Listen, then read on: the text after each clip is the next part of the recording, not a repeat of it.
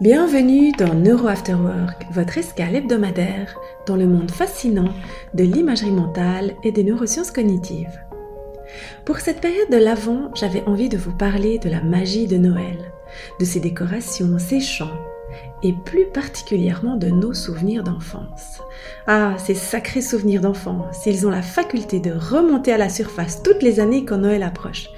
Mais comment cela se passe-t-il? Et ces souvenirs sont-ils aussi fidèles année après année comme on dit à notre bon souvenir? Et comment la magie de Noël pétille-t-elle dans notre cerveau? Voilà les questions auxquelles je vais tenter de répondre aujourd'hui. Je suis certaine que chaque année, en décorant votre maison, votre sapin ou en écoutant les chants de Noël diffusés dans les magasins, vous vous souvenez de détails liés à cette période particulière de l'année. Pour certains, ce seront de beaux et bons souvenirs, pour d'autres, de la nostalgie, de la tristesse ou encore des regrets, voire de la colère. Une chose est en tout cas certaine, cette période ne laisse guère indifférent et est liée à des émotions fortes. Et cela n'est pas surprenant. L'enfance est souvent marquée par des expériences émotionnellement intenses et rythmée par des traditions familiales. C'est une période de la vie d'un être humain dit très propice pour la formation de souvenirs durables et la période de l'Avent et ses événements ritualisés de Noël en font partie. L'enregistrement, ou plus précisément l'encodage de ces souvenirs, est un processus complexe qui implique plusieurs régions du cerveau. L'hippocampe en particulier joue un rôle crucial dans la formation et le stockage des souvenirs dits à long terme. Pendant les fêtes de Noël, les stimuli sensoriels comme les odeurs de cuisine, les sons de la musique, les décorations qui scintillent et clignotent agissent comme des déclencheurs puissants, facilitant cet enregistrement, cet encodage de vos souvenirs.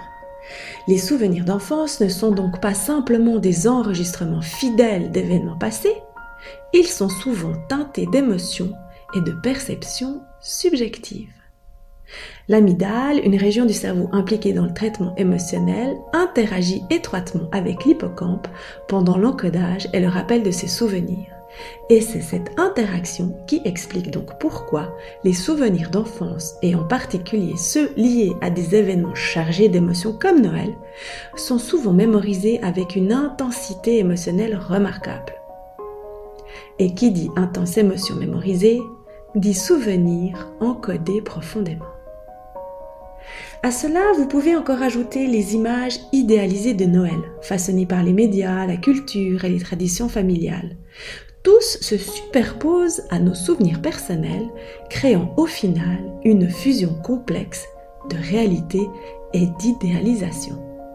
Cette fusion est le résultat d'un processus de reconstruction mémorielle, où le cerveau, en particulier le cortex préfrontal, joue un rôle dans l'interprétation et la interprétation des souvenirs. Il va en effet les adapter à nos croyances et à nos attentes actuelles d'aujourd'hui. C'est un peu comme s'il va remodeler nos souvenirs, les ajuster en les mélangeant à nos expériences et stimuli d'ici et maintenant. Les souvenirs et les images idéalisées de Noël ne sont donc pas statiques. Ils évoluent et se reconfigurent au fil du temps. Cette dynamique reflète la plasticité de notre cerveau, sa capacité à remodeler et réorganiser les souvenirs en réponse à de nouvelles informations, à de nouvelles expériences ou perspectives. Ainsi, chaque année, lorsque nous revivons et réimaginons les fêtes de Noël, nous ne faisons pas que rappeler des souvenirs, nous participons activement à leur évolution et à leur enrichissement dans notre esprit. Vous voyez donc, vos souvenirs d'enfance, et notamment ceux liés à Noël, ne sont pas juste des enregistrements fixes du passé. Ils changent un peu chaque fois que vous y pensez, influencés par ce que vous vivez et pensez dans le présent. Alors, sachant tout ceci, il peut être intéressant de vous immerger dans un environnement positif. Si par exemple Noël a pour vous des teintes mitigées, car vos souvenirs vont se teindre de cette positivité en intégrant ces expériences positives dans le processus de remémoration et de réinterprétation de vos souvenirs. Cela signifie que non seulement vous vivez des moments agréables en temps réel, mais qu'en plus cette expérience positive influencera également la façon dont vous vous souviendrez de ces moments à l'avenir. N'oublions pas que des souvenirs positifs peuvent influencer notre perception et nos réactions dans des situations futures.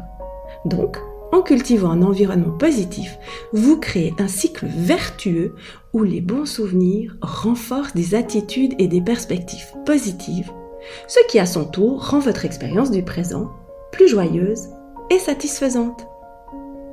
C'est peut-être finalement cela la magie de Noël.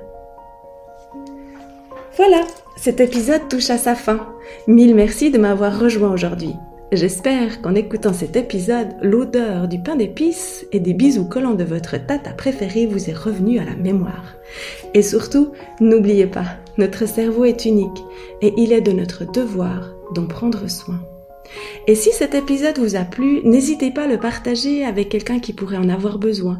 Et bien sûr, si vous souhaitez être averti des prochains épisodes, activez les notifications ou abonnez-vous sur les plateformes en tapant Neuro After Work. Je vous souhaite un excellent week-end et vous dis à la semaine prochaine pour parler de la fausse bonne idée de vous poser des résolutions pour 2024. Mais je n'en dis pas plus. À bientôt!